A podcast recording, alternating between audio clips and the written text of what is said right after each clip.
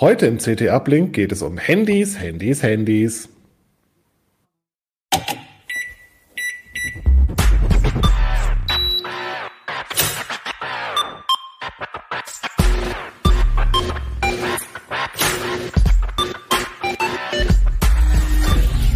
CT Uplink. Auch dieser Uplink hat einen Sponsor und zwar den neuen Podcast Rewrite Tech von Diconium. Dazu aber später mehr. Ja, wir reden heute mal über unsere Handys und äh, sind in einer etwas ungewöhnlichen Konstellation, denn alles äh, Leute aus dem Uplink-Team. Unter anderem auch Pina, die jetzt neu dabei ist. Hallo, hallo Pina. Pina. Ja, mein Name ist Merlin Schumacher und ich glaube, ihr seid alle genu alt genug, um euch selbst vorzustellen. Fangen wir doch mal bei Achim an. Ja, ich bin Achim. Äh, hallo. Ich, ich, will schon sagen, herzlich willkommen bei Uplink, weil ich ja auch immer sonst moderiere. Ja, ich bin da und ich habe äh, mein Handy mitgebracht und ähm, ich wollte bloß sagen, Kino ist natürlich auch noch bei uns im Team, aber der ist heute nicht da, weil er noch im, ähm, wie sagt man da, Elternurlaub. Elternzeit. Nee, Elternzeit. Elternzeit. Elternzeit. Urlaub ist, glaube ich, bei einem frisch geborenen Kind nicht. das ist das falsche, ist der falsche Begriff, ja. Mhm. also ich bin Johannes, ich bin der Videoproducer, ich habe ein iPhone 6S, ein, wahrscheinlich das alteste Handy in der Runde, schätze ich. Äh, und Michael ist auch nicht dabei, fällt mir gerade noch auf. Der ist natürlich sonst auch noch im Uplink-Team, also der zweite Videoproducer. Stimmt. Ja, ich bin die Pina von Pina programmiert und ich habe mein Ersatzhandy dabei, ein Galaxy S9 Plus. Und ich bin äh, Martin, äh, Martin Holland aus dem Newsroom und ich habe mein äh, nicht Ersatzhandy, sondern mein richtiges Handy, das ist ein Galaxy S8 mit. Ha, ich habe auch ein Galaxy S8, damit wir auch das geklärt. ich sehe, Android-Handys sind in der Überzahl. Mhm. Das ist wie im echten Leben. Das entspricht der Statistik. Ja. Entspricht ja. der Statistik, das stimmt. Außer in den USA. Nur in Europa sind sie, glaube ich, Vorreiter. Und in ja, China auch. China, Asien. Mal gucken, was unsere US-Zuschauer sagen. Dann wird das hier.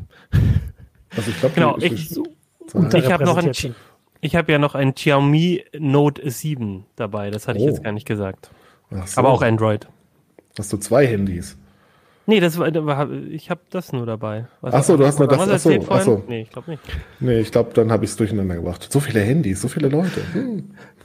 Es haben nicht nur alle ihr Galaxy äh, S8 dabei und wir reden alle über das eine Handy, sondern ein bisschen Abwechslung ist schon da. Genau, wir haben uns einfach überlegt, weil wir haben ja, ja öfters mal so Sendungen in, ich glaube im letzten Jahr und so auch gehabt, wo wir mal so ein bisschen eher im, im, Team zusammen eine Sendung gemacht haben, sonst sind wir immer nur einzeln mit den Kollegen, aus, Kolleginnen aus, aus der CT und haben uns überlegt, was könnte so ein Thema sein, wo wir mal alle was zu sagen haben und dann haben wir alle in unsere Hosentaschen geguckt und gesehen, dass da Handys drin sind.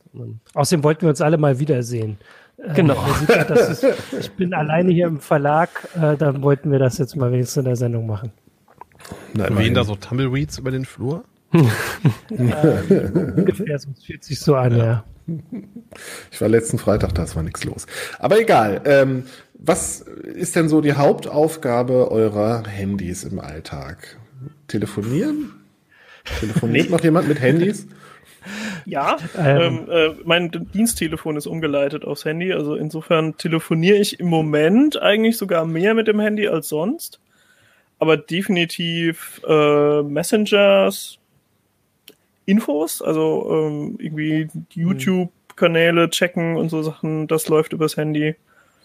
Und ähm, dann auch so, so Data-Logging-Geschichten. Also das Handy ist öfters mal auch so eine, so eine Bridge, um irgendwelche Bluetooth-Geräte ans Internet zu bringen und so. Hm. Okay. Was hm, für Social Media Devices ist bei mir auch noch ganz stark. Hm. Also ähm, Instagram vor allem ist, also Facebook bin ich irgendwie von der Droge bin ich runter. Jetzt bin ich bei Instagram vom Regen in die Traufe, aber ist halt irgendwie eine der Apps, die ich, in, ich kriege irgendwie immer wöchentlich diesen, diesen Bericht, ne, diesen Aktivitätsbericht. Und da ist das leider immer einer der ersten Plätze. Also mein also ich kann, war ein, ja. Ich kann auch, ich weiß nicht, ob man es hier sieht. Nee, sieht man, sieht man, man sieht nichts. Machen. So, Steckdose PC steht ja auch. Also ich könnte hier auch in meinem Smart Home äh, die Steckdose vom PC zum Beispiel damit abschalten. Allerdings äh, würdet ihr mich dann nicht mehr sehen. Also das mache ich jetzt lieber nicht, aber so war es zum Beispiel auch. Und warum? Stereoanlage also, ansonsten natürlich auch. Ne? Okay. Also wir haben so Multiroom-Lautsprecher. Mhm. Äh, da ist es die zentrale, ja. Naja, also ich meine jetzt, äh, ich hatte mein Bluetooth immer nicht an, jetzt habe ich es natürlich an, damit ich hier die ganze Zeit äh, mittracke, ob ich äh, jemanden in der Nähe habe, der ähm, Corona hat äh, oder hatte. Aber da der Verlag so leer ist, wird da jetzt sich auch nichts groß ändern. Keine Risikobegegnung. Ja, ja, natürlich. Gott ja sei gut. Dank. Eigentlich stimmt das. Ja. Ist Keine ja, ich habe ich hab, ich hab, ähm, benutzt mein Handy auch für äh, Smart Home Scheiß. Ich habe, äh, Moment, wenn es lädt. Ich benutze, äh, habe mittlerweile meine ganze Node-RED Instanz hier in äh, ähm, ah, ja die Google Home App integriert, so dass ich den ganzen Spaß mit der App und der Sprachsteuerung steuern kann, damit ich nicht selber irgendwelche User Interfaces bauen muss, um den Kram einzurichten. Aber was heißt denn das, was du machst? Du machst das Licht im Bad mit deinem Handy an. Zum Beispiel oder, oder aus. Oder aus. Ich kann im Prinzip alle Lampen im, in der Wohnung ein- und ausschalten mit dem Ding mittlerweile. Und äh, mehrere Steckdosen und was kann ich noch? Musik bedienen und den Verstärker und die Fernseher einschalten und solche Sachen. Also das ist schon ziemlich, ziemlich viele Dinge ziemlich schlau hier. Okay, also, ich finde es aber auch sehr interessant, was Pina gesagt hat, weil mir geht es ist mir jetzt auch gerade aufgefallen. Ich benutze ja mein Handy auch nicht zum Telefonieren. Ich bin auch nicht so ein Telefoniermensch. Sagt man das so? ähm, aber tatsächlich jetzt, wo, genau, wo alle im Homeoffice sind, auf einmal benutze ich das Handy halt auch dafür, weil sonst, äh, genau, das Dienst, Dienstgerät sozusagen ähm, auf der Arbeit nicht mehr benutze und dann muss man halt doch wieder viel telefonieren. Also auf der Arbeit telefoniere ich dann doch viel. Und jetzt benutze ich zum ersten Mal wieder das Handy als äh, so wie es früher mal gedacht war wahrscheinlich. Also ich gucke gerade, ich komme pro Woche äh, hier auf so und un ungefähr eine Viertelstunde Anruf. Also die Anruf-App. Das ist nicht in den Top Ten. Was ich auch noch viel mache, ist, seit ich hm, jetzt, also ich, ich habe es ja gesagt, ich habe ein Xiaomi Note 7 und da ist die Kamera, finde ich, schon sehr, relativ gut. Also natürlich nicht so wie bei den ganz großen High-End-Geräten, aber doch schon so, dass ich äh, inzwischen auch viel damit telefoniere. Ne? Also ich, ich bin irgendwie, ich, wir haben einen Schrebergarten, da blüht jetzt irgendwie äh, Haufen Fotografiere. Sachen. Fotografie. Fotografie, was habe ich gesagt? Du hast telefoniere gesagt und ja, alle so, ja, irritiert, oh dass nein, du Telefon, dein äh, äh, Telefon oh fürs Telefonieren benutzt. Ja, nein. Fotografiere. Man nicht telegrafieren gesagt. nein, fotografiere. Das habe ich früher mit dem Handy eher nicht so gemacht oder mhm. beziehungsweise die Bilder sind auch nichts geworden und inzwischen so als in den meisten Situationen reicht mir das und ich war dies letztes Jahr tatsächlich auch einmal jetzt bei einem Wanderurlaub, wo ich nur mit dem Handy fotografiert habe und es hat mir auch gereicht. Also die Bilder sind in Ordnung. Ja, ich, ähm, ich habe das beim, also mit dem Fotografieren als eines, aber vor allem auch mit dem Film. Ich hatte mir, also bevor das äh, losging mit, wir müssen alle zu Hause bleiben und vor allem die Läden machen zu, hatte ich gedacht, komm, ich bin noch einmal in einen Technikladen gegangen, um äh, alles zu kaufen, was ich vielleicht, wer weiß, wie lange ich da nicht mehr reinkommen, kaufen kann. Hatte mir eine Actioncam gekauft, weil ich dachte, wenn mein Sohn anfängt, wer weiß, zu laufen, zu studieren, wie lange wir auch da sind, dass ich das filmen kann.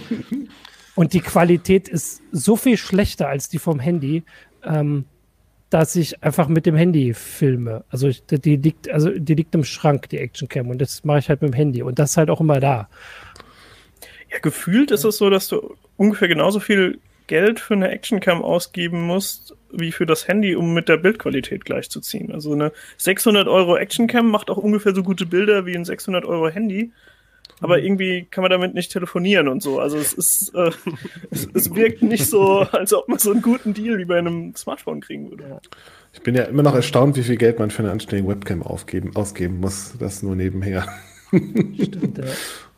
Also auch da ist ja inzwischen so, dass viele Kollegen ähm, das Smartphone als Webcam benutzen, mhm. merke ich jetzt immer mehr. Ne? Ich habe eine, ich habe mir halt eine 1080p Webcam gekauft, die war auch, hat auch über 100 Euro gekostet und die ist auch von der Qualität gut und viele Kollegen, die jetzt halt nur eine 720p Kamera oder noch eine schlechtere haben, die nehmen halt jetzt ihr Smartphone und dann ist die Qualität genauso gut.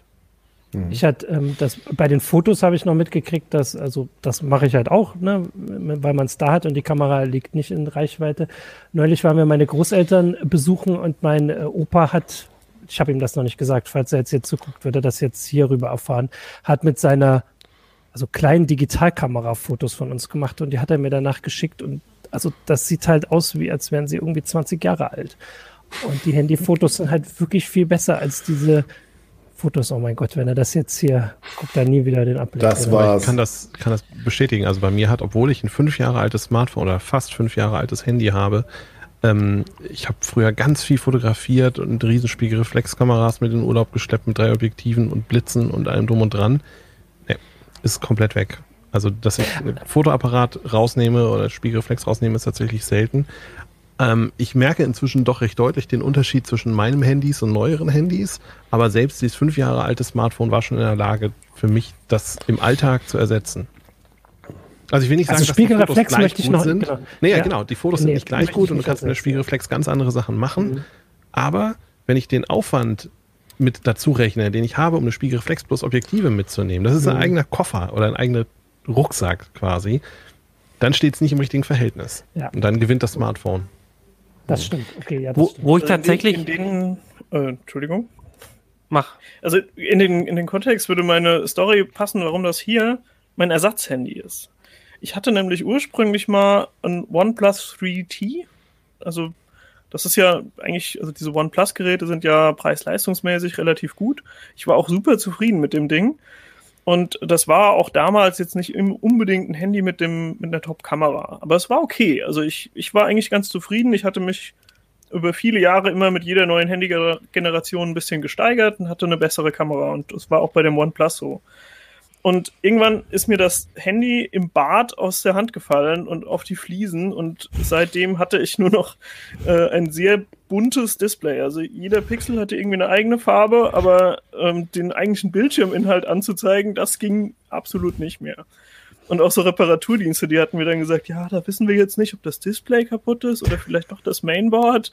Das wäre ja doch ein ziemlicher Aufwand, wenn wir jetzt Teile bestellen. Dann haben sie eine Rechnung von 150 Euro und ich irgendwann gedacht, so, okay, jetzt scheiß drauf, du kaufst jetzt einfach, also ich brauchte schnell wieder ein Smartphone. Und dann habe ich einfach gesagt, okay, ich kaufe jetzt ein, ein, Handy, was Läden in Hannover einfach da haben. Und OnePlus haben sie halt nicht da, sonst hätte ich vielleicht das Nachfolgemodell genommen.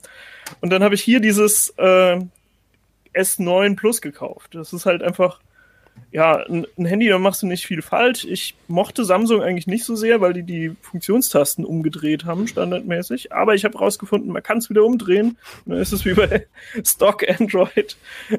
ähm, habe ich natürlich auch gemacht. Und das ist, das hat eine Dual-Kamera. Und ich hatte überhaupt nicht drauf geachtet. Ich hatte einfach gesagt, okay, die, die Specs, Prozessor, RAM und so sieht gut aus. Ich, ich nehme dieses Handy jetzt.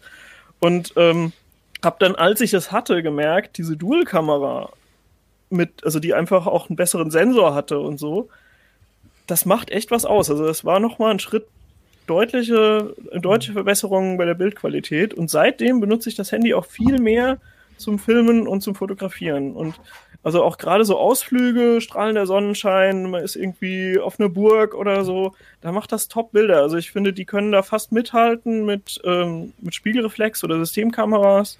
Also die Kamera, die jetzt im Moment läuft, das ist äh, eine Systemkamera mit einem APS-C-Sensor. Und ich habe den direkten Vergleich gemacht. Und ähm, also an, an einem wirklich hellen Tag, da muss man sehr genau nachgucken, welche Kamera jetzt wirklich das bessere Bild macht.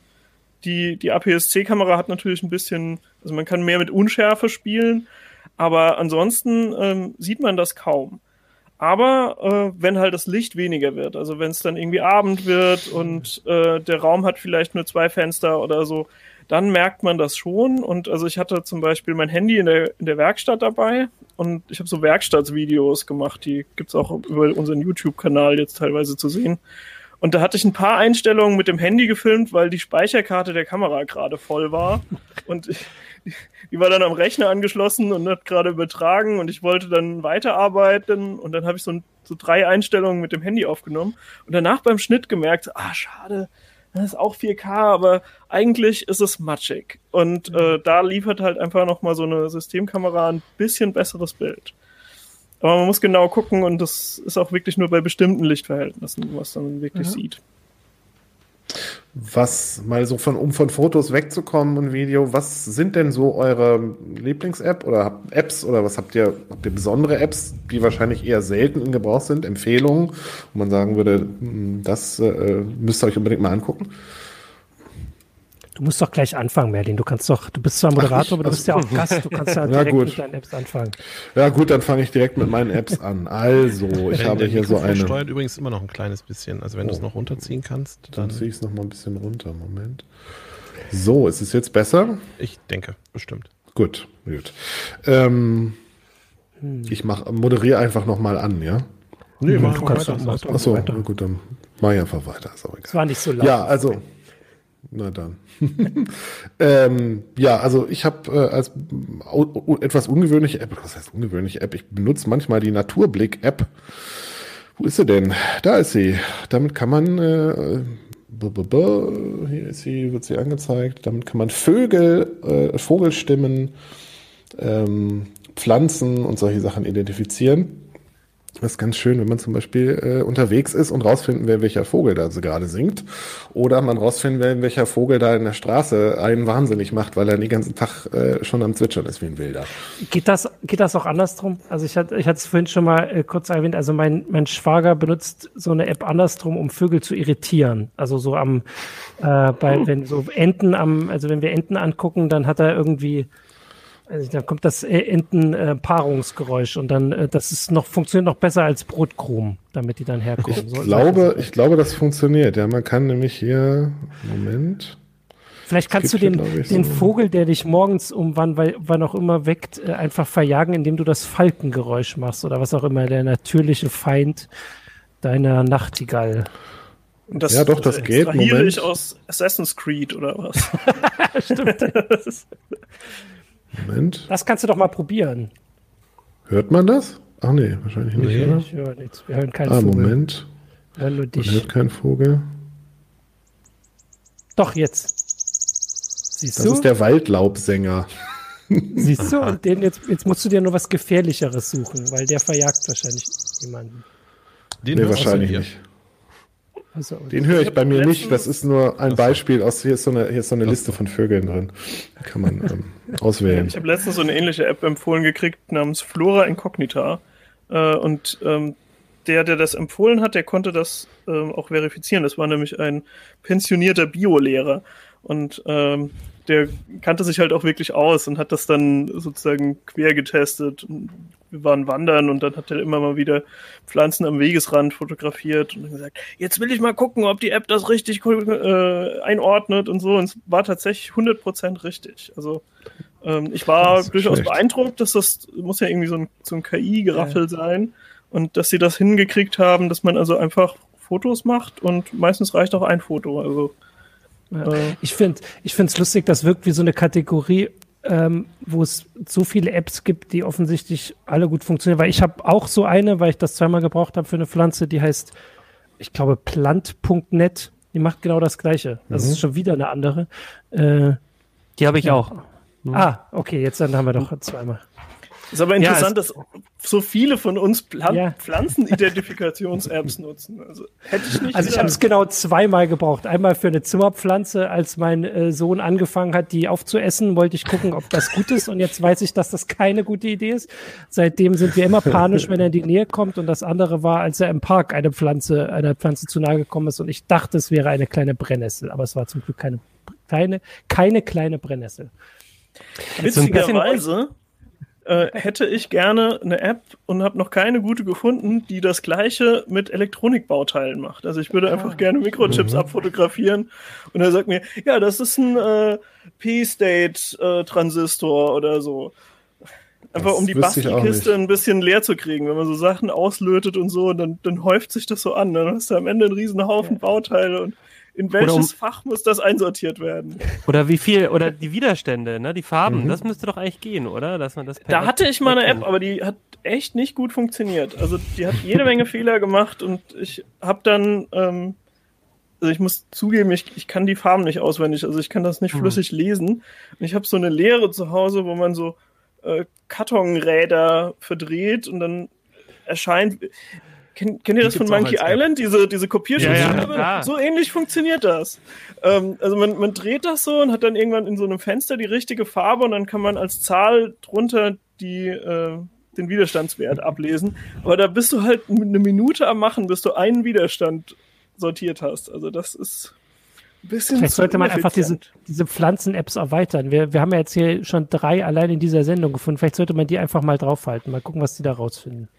Ich habe, ähm, ich habe noch eine App-Empfehlung. Ja. Da bin ich durch Zufall dran gekommen. Das ist, ist auch nur so ein Einmal-Ding eigentlich. Äh, und zwar die Colorblind-Check-App. Mit der kann man überprüfen, ob man eine Farbenblindheit hat. Ich habe keine. Also von daher ähm, war das Ergebnis erfreulich, aber vielleicht lernt man so, stellt man so fest, dass man seit Jahren kein Blau sehen kann oder so, weiß ich nicht. Also es ist eine witzige App. Kann man mal ausprobieren. Ich habe noch was anderes, was ich äh, hin und wieder benutze. Es gibt ein ähm, Videoprotokoll so im Studiobereich, das heißt NDI. Das ist ein, äh, im Prinzip eine Möglichkeit, Videos nahezu in echter Zeit übers Netzwerk zu übertragen. Und es gibt inzwischen Apps sowohl auf, für die Kameraseite als auch für die Empfängerseite. Alle gucken weg und sind voll auf ihre Smartphones. Nee, nee, nee. ich suche gerade nach spannenden neuen Apps in meinem Handy. War nur so lustig, weil keiner mir zuhört. ähm, genau, und es gibt inzwischen Apps sowohl für den Sender, also für die Kamera, als auch für den Receiver. Und es gibt auch für einen Mac und für Windows gibt es auch Apps, mit denen man das empfangen kann. Und so kann man halt super schnell irgendwo, wenn man jetzt, was weiß ich, ähm, ich möchte sehen, ob, wenn ich den Wasserhahn mache, ob die Wasseruhr tatsächlich läuft. Dann kann ich halt ein Handy hinten an die Wasseruhr knoten, Ach, jetzt. lassen dann auf dem anderen Handy nehme ich das, die, die Capture-App und kann halt super schnell von einem Handy aufs andere Handy, solange die im selben Netzwerk sind, äh, latenzfrei übertragen. Kann man natürlich in solchen Sachen auch mit, ähm, was weiß ich, einem Videocall oder sowas könnte man es auch lösen, aber manchmal ist es halt auch praktisch, wenn es kein so ein, kein so ein Videotool dahinter hängt oder sowas. Mhm. Man kann die halt auch dann in Studiotechnik einbinden. Das vielleicht auch, weil, weil man so viele Sachen damit machen kann. Wie heißt die App? Äh, es gibt verschiedene. Also das Protokoll oh. heißt NDI und wenn man in den App Stores ähm, nach NDI sucht, dann findet man irgendwie NDI Camera, NDI Capture und so weiter. Als du angefangen hast zu erklären, so. was die App machst, dachte ich, es geht jetzt um dein, die Videotechnik und dass das nichts für mich ist. Jetzt habe ich aber den praktischen Nutzen ja, verstanden. Wenn, wenn Deswegen die ganze was Zeit sehen willst, was du nicht gleichzeitig sehen kannst, ja, ja, ist genau, das halt klasse. Ja. Aber du brauchst zwei Handys. Ja, oder halt, oder also du kannst es auch an deinen Rechner oder an deinen Laptop oder sowas ja. streamen. Ja. Okay. Ich habe noch eine App-Empfehlung. Ja. Ich ziehe jetzt hier durch die ganze Nummer drei. KDE Connect, das ist eine, sag's ja nochmal, ja. Ne? hallo, Leuchten, Licht, so, jetzt aber. Äh, KDE Connect ist eine App, mit der man äh, seinen Linux-Desktop ähm, mit dem Handy verbinden kann. Man kann Benachrichtigungen übertragen, ähm, ah. Zwischenablage übertragen und äh, Benachrichtigungen kriegen über Anrufe zum Beispiel. Und was er auch machen kann, ist den Ton von Playern stumm schalten, wenn jemand anruft. Das ist äh, ganz hilfreich, dann sitzt man da nicht und rotiert. Es gibt sowohl für, äh, also KDE Connect äh, ist, äh, entstammt dem KDE-Projekt, gibt es aber für alle möglichen Desktops irgendwelche Alternativen oder Erweiterungen oder man kann auch KDE Connect benutzen. Ansonsten, was hatte ich hier noch? Ah ja, was ich noch benutze, ist, äh, wenn es lädt, geh weg. Box 2 Go. Box 2 Go ist eine ähm, Fernsteuerungs-App für die Fritzbox. Damit kann man äh, alle möglichen Einstellungen in der Fritzbox vornehmen und sehen, was ähm, kann die Fritzbox was, so macht. die originale MyFritz-App nicht kann? Äh, ja, sie zeigt, ich glaube ja, also ich habe die MyFritz-App ewig nicht benutzt. Die kann tausend Dinge. Die zeigt dir genau deine DSL-Geschwindigkeit an mit der, der aktuellen Downloadrate und sowas. Äh, du kannst auch die allen möglichen Einstellungen direkt daraus ändern und so. Also es ist schon äh, ziemlich ausgefuchst. Also mhm. die es gibt eine Standardversion, es gibt eine kostenpflichtige Version. Ich glaube, die kostenpflichtige Version kostet auch nicht so viel Geld. Meines Erachtens lohnt sie sich. Jo, ich hätte noch eine, eine One-Shot-App. Ich hatte mal einen, einen Sensor in meinen Arm implantiert. Äh, und das, was man hier sieht, sind meine Blutzuckerwerte. Oh, und, genau, oh, gefährlich. Äh, das, also es ist eine Open Source App, die äh, per NFC dann diesen Sensor auslesen konnte. Äh, seit ich, also der, der läuft halt ab, den kann man nur zwei Wochen benutzen. Äh, seit ich den nicht mehr habe, ist die App irgendwie sinnlos geworden. Aber ähm, ich, ich fand das also schon cool, dass man sowas Komplexes wie Blutzucker da was, was, was passiert denn mit dem Sensor? Der ist unter der Haut oder, oder was? was? Äh, der, der klebt auf deinem Arm. Also Ach den so, rammst du dir so in, in, den Oberarm, der hat so eine mhm, Nadel, die okay. da reingeht. Und diese Nadel oxidiert wohl, weil im Blut ja. irgendwelche Stoffe drin sind, die halt dafür sorgen, dass das oxidiert. Und wenn es zu stark oxidiert ist, dann kann der halt nicht mehr sinnvoll messen.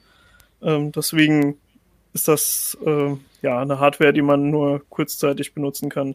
Ist leider ein teurer Spaß, aber Diabetiker haben halt keine Wahl und ja. ähm, ich bin glücklicherweise keine Diabetikerin. Also ich habe das äh, einfach nur gemacht, um mal zu, zu gucken, wie mein Blutzuckerwert so ist und habe dann so testweise Dinge gegessen und geguckt, wie lange das dauert, bis dann Insulin ausgeschüttet wird und so. Was man halt so macht. Also wenn du da mal wieder jemanden brauchst als freiwilligen Kandidaten, um versuchsweise irgendwelche Dinge zu essen, ich melde mich da einfach mal. ich würde gerne noch Sachen in den Arm rammen. Ich würde gerne noch ein äh, Plädoyer machen für ähm, mal nicht die Standard-Apps zu nehmen, sozusagen. Das sind jetzt ähm, keine wahrscheinlich äh, überraschenden äh, Tipps, aber ich wollte es einfach nochmal sagen. Also ich, ich hatte es ja schon gesagt, ich habe ein Xiaomi-Handy und ich, das ist schon mein zweites eigentlich. Ähm, und war, also ich hatte davor das Xiaomi Note 5, glaube ich, und ähm, hatte damals mir das eigentlich geholt, weil ich dann gleich ein alternatives ROM drauf gemacht habe. Und ähm, das war gerade so mein Thema, so Custom ROMs wollte ich einfach ein bisschen mit rumspielen und hat mir jetzt ein neues geholt und dann tatsächlich irgendwie noch keinen äh, Custom ROM drauf gemacht. Und ist inzwischen auch schon ein Jahr her, ähm, weil ich da so ein bisschen Probleme auch mit hatte, weil nicht jede App dann damit äh, zusammenarbeitet. Aber ich gucke halt trotzdem immer, dass ich ähm, irgendwie ein bisschen möglichst oder was ein bisschen, ein bisschen von den Google-Diensten wegkomme, ein bisschen von, also ich habe die ganzen Xiaomi-Sachen so gut es geht runtergeschmissen. Und in dem Zuge wollte ich einfach nochmal sagen, lohnt sich eigentlich immer auch bei E-Mail und Browser so die Alternativen auch sich anzugucken. Also ich benutze zum Beispiel als E-Mail-Client Bluemail. Ich glaube, der ist kostenpflichtig einmalig, zahlt man da glaube ich sogar 10 Euro oder so. Aber ähm, Finde ich einfach viel, viel besser als die Standard-Apps, die so drauf sind auf den Handys normalerweise. Ähm, Gerade wenn man mehrere Konten damit auch macht, ähm, kann man so ein bisschen mehr, was das Sortieren und so angeht und, und die Anzeige finde ich einfach ein bisschen besser. Und, äh, Hast du einen Vergleich zu K9? Ich hatte immer ja, K9, K9 habe ich auch lange benutzt. Ja, kann man auch mal. K9 wird halt, glaube ich, nicht mehr so richtig weiterentwickelt. Ne? Es gibt dieses kostenpflichtige K10, aber ich weiß gar nicht, K9 wird das noch weiterentwickelt? Keine also, Ahnung es funktioniert halt. Noch also, also, genau, ja, okay. Dann, ähm, ja, tatsächlich, meine Freundin benutzt auch K9, also kann man, glaube ich, auch gut nehmen. Ich, ich glaube, Bluemail, Bluemail ist so ein bisschen, oder zumindest zu dem Zeitpunkt, als ich das dann genommen habe, so ein bisschen schicker. Sah ein bisschen schicker aus. Das stimmt. Auch, ich habe jetzt auch versucht, mal Bluemail zu benutzen. Das hatte da so ein paar andere äh, Macken, wo ich dann dachte, okay, nee, dann benutze ich, kann ich auch weiter K9 benutzen. Aber das sah ein bisschen schicker und ordentlicher aus. Mhm. K9 wirkt so ein bisschen, hm, wie soll ich sagen, also ich habe bei K9 echt das Gefühl, ich muss mich äh, manchmal irgendwie über fünf Screens durchhangeln, bis genau. ich an der Stelle bin, bis ich einen Ordner aufgerufen habe oder so. Hm. Das ist nicht so bequem. Und theoretisch macht Gmail das besser, aber äh, seltsamerweise, also beide Apps ähm, haben einfach das Problem, dass ich nicht das Gefühl habe, wirklich verlässlich E-Mails zu empfangen. Also in so einem Desktop mache ich mein Mailprogramm auf und dann zack sind alle Mails hm. da in allen Konten. Und mhm. irgendwie auf dem Handy klappt das nicht so richtig. Ich weiß nicht, was die da machen, ob die Daten sparen wollen oder so. Aber also für mich sind irgendwie bisher, ich habe noch kein befriedigendes Mailprogramm auf dem Handy gehabt. Nee, ich auch nicht so richtig. Also, um hier nochmal so ein bisschen äh, weniger, weiß ich nicht, nerdig, also was ich in letzter Zeit tatsächlich äh, häufiger benutze und was ganz praktisch ist, ist so eine, ja, so eine Einkaufszettel-App. Also die heißt jetzt in dem Fall Bring, wahrscheinlich gibt's da mehrere, die haben halt ich und meine, meine Frau auf dem Handy. Und da können wir halt die Sachen eintragen und so unterwegs. Und das kann man so schön abhaken. Und das geht ganz einfach. Ich hatte das vorher auch mit irgendwelchen ganz komplizierten Sachen, wahrscheinlich kann ich das auch auf meinen Nextcloud irgendwie einrichten, aber das funktioniert einfach ganz praktisch. Und tatsächlich benutze ich das einfach öfter äh, als, also tatsächlich vielleicht auch, als ich vorher gedacht hätte. Das ist irgendwie einfacher, als in, in WhatsApp immer irgendwelche Einkaufszettel oder Bescheid zu sagen, was man so mhm. hat, sondern dass man einfach so ein bisschen dran denkt, dass jetzt alle und dann trägt man das ein und dann weiß der, kann der andere, wenn er jetzt mal beim Einkaufen ist, das einfach mitbringen. Also ich benutze die gleiche und ich finde sie gut. Ja. Wir sind von Aber Bring die hat halt sehr viel Werbung. Ja, wir sind von Bring auf Pon umgestiegen. ähm, aber funktioniert Warum? auch sehr gut, scheitert bei uns lediglich daran, dass der Supermarkt, in dem wir typischerweise einkaufen gehen, äh, da gibt es keinen Mobilfunkempfang kein Handynetz. Und dann Ach. synchronisiert sich das nicht. Und dann, ja, ja. ah, warum haben wir denn jetzt beide Butter eingepackt? Ach so, ja, natürlich, weil, sich die, weil man das Abhaken halt nicht sofort sieht. Ja. Ach du, okay. Aber da, okay. da kann ja die, in dem Fall kann die App nicht dafür. Nee, das klingt ja wirklich nee, nee, sehr. Nee. Ich habe gerade nebenher mal nach K9 Mail gesucht oder nach K9 und finde als ersten Treffer im, in dem iOS App Store äh, einem App von Shenzhen Hua Cloud Zoom Sun Technology, die nur chinesische äh, Schriftzeichen hat und irgendwie irgendeine Art Smart Home Steuerung oder sowas wahrscheinlich ist. Nee. Das ist es das wahrscheinlich ist nicht, ne? Android only. Du ja, hast ein iPhone, ne? Ja. Was ich noch als, als äh, ähm, empfehlen kann, ist die äh, Reddit, die alternative Reddit-App Reddit is Fun, hieß sie früher, jetzt heißt sie, glaube ich, nur noch RIF. Äh, RIF ist Fun, heißt sie jetzt, weil irgendwelche Policies von Google gesagt haben, da darf nicht mehr Reddit drin stehen. Ähm, also wenn ihr öfter auf Reddit rumhängt, probiert's mal aus. Was macht die besser als die offizielle App? Also. Sie zeigt keine Werbung an, zumindest wenn man die Bezahlversion gekauft hat. So. Und ähm, man kann, äh, es ist ein bisschen weniger, äh, also ein bisschen übersichtlicher. Man, die Standard Reddit-App hat immer so eine komische Kartenansicht, die ziemlich viel Platz verschwendet, meines Erachtens, und auch ziemlich viel Bandbreite. Diese äh, App zeigt einem einfach nur die Titel und äh, äh an und wie viel Upvotes das Ding hat und noch so ein paar zusätzliche Informationen, aber lädt nicht jedes Mal ein Bild runter. Das ist äh, vor allen Dingen, wenn man unterwegs ist, ganz nützlich, weil man dann nicht immer die Anfänge von irgendwelchen GIFs runterladen muss. Das äh, verbraucht schon genug Bandbreite. Also seit, seit wir alle im Homeoffice sind, ähm, muss ich irgendwie überhaupt nicht an die Bandbreite denken. Also das ist so, ich, ja, ich meine Podcasts runter, ich gehe aus dem Haus und dann ist, bin ich halt nicht mehr im WLAN, ja, dann lade ich die halt runter, ich gehe ja eh die nächsten drei Tage nicht mehr raus oder so. Also äh, das ist ja nicht wie früher, wo man jeden Tag auf dem Weg äh, zur Arbeit und zurück und dann irgendwann mal gucken musste, ob man jetzt nicht an die Grenze rankommt. Ich mhm. habe keine Ahnung, wie viel ich gerade verbrauche, aber es ist nicht ansatzweise das, was ich bezahle. Ich habe von meinem Mobilfunkanbieter gerade 4 GB Datenvolumen extra bekommen für 30 Tage. Ich weiß nicht, wie ich die verbrauchen soll. ich habe hier noch einen Tipp, der ist jetzt vielleicht bei, genau, in Homeoffice-Zeiten gar nicht mehr so relevant, aber ich wollte ihn trotzdem mal sagen, weil der ähm, mich sehr erfreut hat. Und zwar, die App heißt GPS-Logger und ähm, ist eigentlich eine ganz ja, einfache App. Groß. Zeig nochmal. Also, so, ich weiß nicht, ob man sieht. Mhm. Ähm, ist eigentlich eine ganz einfach oder relativ einfache App, die einfach nur eins macht, nämlich ähm, für einen selber seine, sein Bewegungsprofil im Prinzip aufzuzeichnen und ähm, wer lang genug CT-Uplink guckt, der weiß, glaube ich, auch, dass ich das früher halt mit Google gemacht habe und das für mich so der Inbegriff dieses schlechten Gewissens ist, weil ähm, Google kann halt so ähm, dein ganz, also eine ganze Standorterkennung äh, im Zeitverlauf aufzeichnen und wer mal auf dieser Webseite war, ich glaube, der ist auch Zeitverlauf oder irgendwie so in der äh, Richtung, das ist einfach total super gemacht. Ne? Du siehst eine Karte, wo warst du, wo warst du im Urlaub und das ist total toll. Und es ist halt total Google. Also es ist, man findet diese Karte toll, man sieht immer, wo man war, man kann gucken, wo war ich heute vor zehn Jahren, man kann, wenn man im Urlaub, ich gehe mal wandern oder Fahrradfahren mit einem GPS-Gerät, der Akku geht alle, aber das Handy läuft noch, dann kann ich das quasi die Lücken füllen. Eigentlich total toll, aber ich will eigentlich was heißt eigentlich? Ich will meine Standortdaten da nicht irgendwie immer das Gefühl haben, die sind jetzt auch bei Google. Und die App GPS Locker, die, ich habe es noch nicht so ganz hinbekommen, dass sie das so ganz zuverlässig macht. Also die bricht auch manchmal ab und ich weiß nicht warum. Und dann habe ich ein Tasker-Profil laufen, dass die nochmal automatisch anstupst und so. Ich, ich, ich bin noch am Arbeiten. Ich, mein Verdacht ist ein bisschen, dass es auch am Xiaomi-Handy geht, weil es im Hintergrund viel mit Energie das ist sowieso ganz schlimm, ne? Diese Energieprofile, die dann einem Handy äh, Apps ausschalten und so, aber das, also das macht Xiaomi sehr viel. Aber auf jeden Fall, ich habe das so halbwegs hinbekommen. Und dieser GPS-Logger, der macht einfach, der lockt meine Bewegung und schreibt die als GPX-Daten in meine Nextcloud. Ne? Also da mhm. schreibt die auf lokal aufs Handy und dann ähm, kommen die in meine Nextcloud und dann habe ich für jeden Tag eine GPX-Datei in meiner Nextcloud und ähm, also wie gesagt, X ist einfach ein, ist ein Pfad aus Koordinaten quasi. Genau, das ist einfach, das ist, äh, und das ist auch kein schöner Pfad, der perfekt wie bei Google vielleicht ausgerechnet ist, wie du dann wirklich gelaufen bist, sondern wirklich die, die Punkte. Mhm. Aber zum Beispiel, wenn man Smartphone, äh, nicht mit dem Smartphone fotografiert, sondern mit seiner Spiegelreflex, dann will mhm. man vielleicht nachher die Fotos mit den Orten matchen, an denen man war. Wenn man wandern war, dann, oder wenn man eine schöne Reise nochmal visualisieren will auf einer Karte, dann ist es einfach total praktisch, das zu haben. Und das fand ich halt bei diesem GPS-Locker sehr sympathisch, weil der äh, nagelt mich nicht fest, aber ich doch, ich glaube, der, doch, doch, der ist auch Open Source und ähm, wie gesagt, und ich kann es halt lokal speichern oder halt in meine Nextcloud und habe dann eben sowas ähnliches wie bei Google, nur dass ich eben das nicht bei Google speichere. Aber braucht das nicht also total viel Akku? Nö, das geht, weil er das im Hinter du musst halt einstellen, wie oft er das macht. Der macht das bei mir nur alle paar Minuten okay. und ähm, und schaltet, glaube ich, ähm, gar nicht auch dafür extra das GPS an, sondern nutzt einfach das, was eh da ist.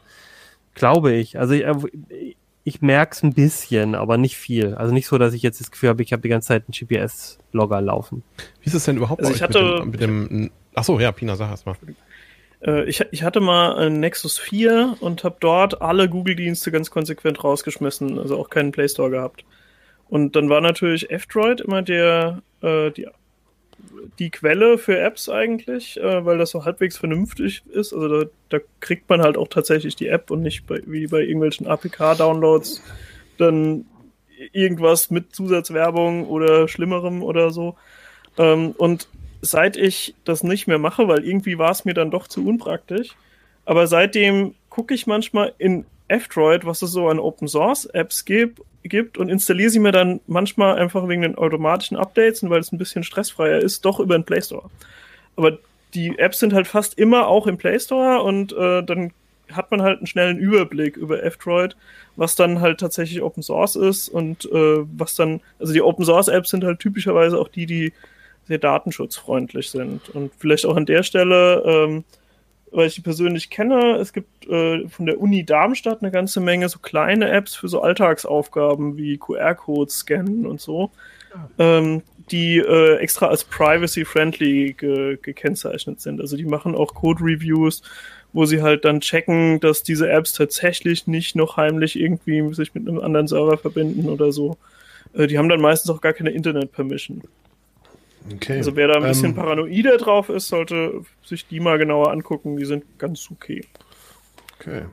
Wie heißen die? Ähm, kann man, gibt's da, oder wir schreiben die Links irgendwie nochmal in die können wir mal in Text Links rein oder so, dass man das findet. Ja, würde ich auch sagen. Ähm, mhm.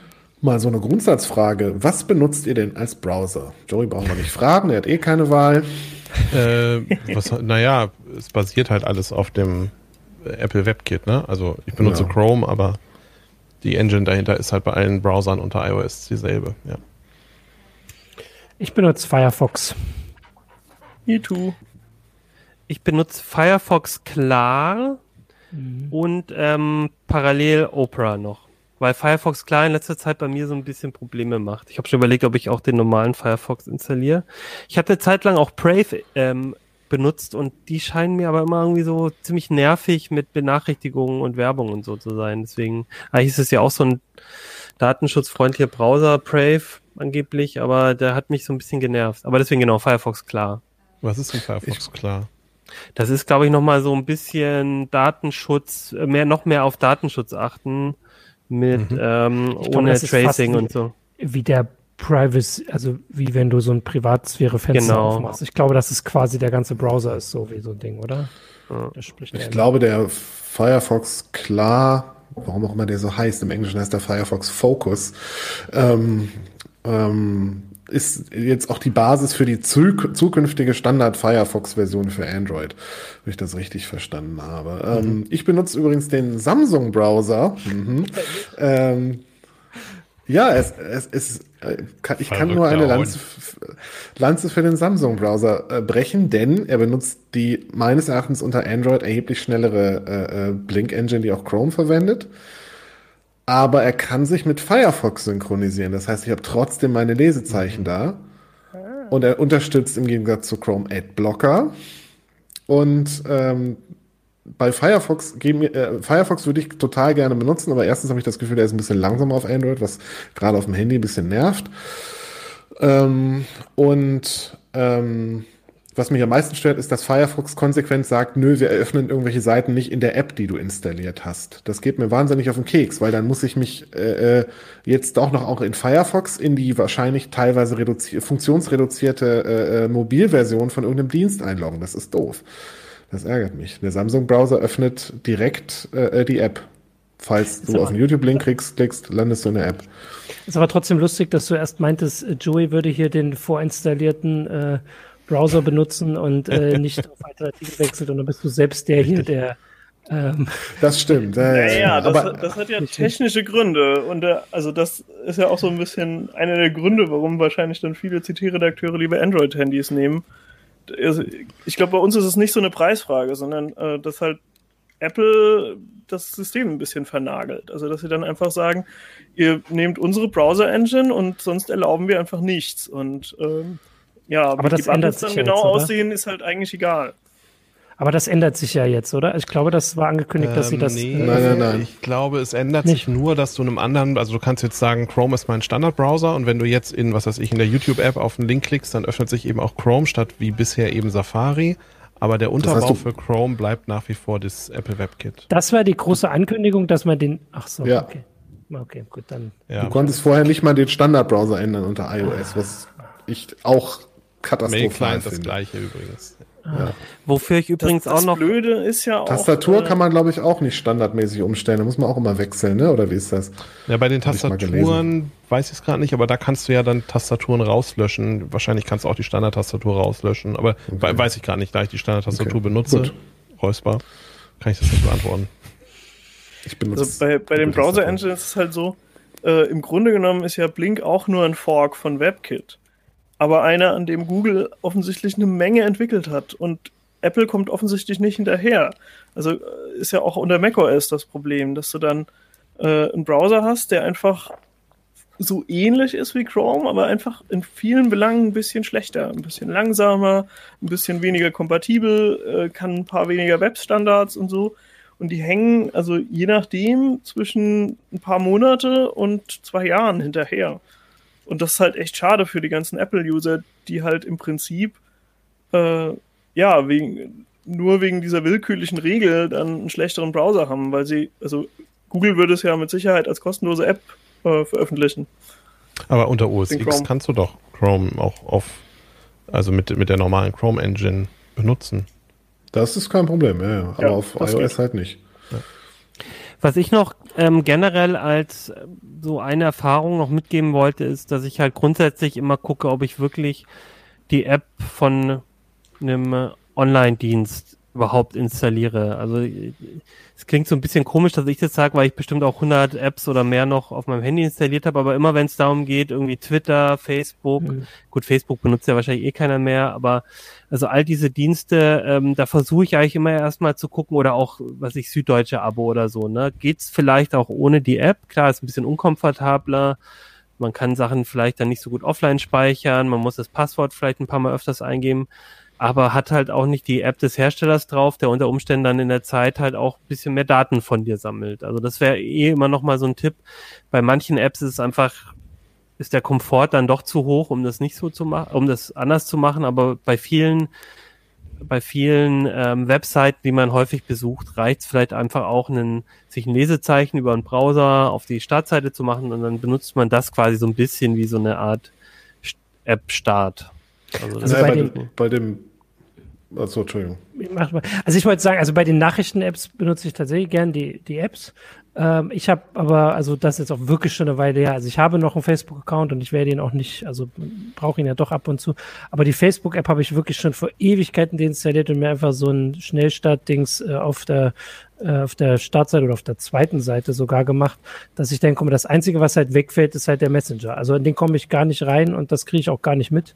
Äh, aber den benutze ich auch sowieso so gut wie nicht und äh, da, also weil, aber bei der Facebook-App gab es ja wirklich auch genug Geschichten, dass man äh, also wirklich da gute Argumente hat, die wegzumachen. Bei den anderen ist es eher so ein mhm. Gefühl oder wie du es halt sagst, ähm, da, also so, wenn man es insgesamt macht, aber bei der App war ja wirklich also zu viel, dass das. Die, aber jetzt mal doof gesprochen, also wenn ich jetzt zum Beispiel äh, ein süddeutsche Abo habe, dann ist das doch eigentlich unerheblich, ob ich die süddeutsche App benutze und die Süddeutsche natürlich mitkriegt, welche ihre Artikel ich lese mit mhm. meinem Account. Oder ob ich mich über den Browser einlogge, da kriegen sie es ja auch mit. Das Oder schon, nicht? aber zum Beispiel so Sachen wie das, was jetzt die TikTok-App TikTok gemacht hat, dass sie halt irgendwie permanent die Zwischenablage rauskopiert oder sowas. Das sind halt Sachen, die können sie über den Browser einfach schlicht nicht machen, weil sie dafür einfach da nicht hm. die, äh, ja. die Berechtigung haben. Ne? Also insofern Wobei klar, ich da, ganz frei von dem Tracking der Anbieter bist du da auch nicht, aber sie können halt zumindest noch das machen, was eben über den Browser möglich ist. Das mit, dem, mit der Zwischenablage kopieren hat ja auch die offizielle Reddit-App gemacht. Und ich finde es ganz erstaunlich, dass der datenschutzfreundliche Superkonzern Apple, der jede App äh, äh, tagelang prüft, das nicht gemerkt hat oder nicht moniert hat vorher. Das finde ich mhm. ehrlich gesagt eine mhm. Sauerei. Ähm, und das hat, ist irgendwo irgendwie immer untergegangen. Ja, ja, TikTok, das sind die Schweinepriester. Gleichzeitig sagt Apple, ihr müsst aber, wir gucken hier, drehen jede Schraube um. Äh, das, das Beispiel der Süddeutschen, vielleicht ist es auch ein bisschen schlechtes, weil man sich auch fragen kann, ja, ist es jetzt so schlimm und so. Aber äh, der Unterschied ist natürlich schon da. Also, ne, wenn du die Süddeutsche irgendwie dann äh, liest, und da habe ich tatsächlich auch die App, wenn es um das nur um die Zeitung geht, dann habe ich tatsächlich die App, weil du kannst halt offline speichern und ist alles ein bisschen praktischer. Aber wenn du News quasi liest, dann bin ich halt auf der Seite, bin vielleicht erstmal nicht eingeloggt und dann wird es erstmal hm. vielleicht nicht unter meinem Namen mitgetrackt. Jetzt muss ich sagen, bei einer Zeitung oder Zeitschrift oder auch bei was für Heise Online finde ich dieses Tracking von mir nicht so schlimm oder zumindest, ne, das, also ich glaube, das sind andere Sachen, die finde ich schlimmer.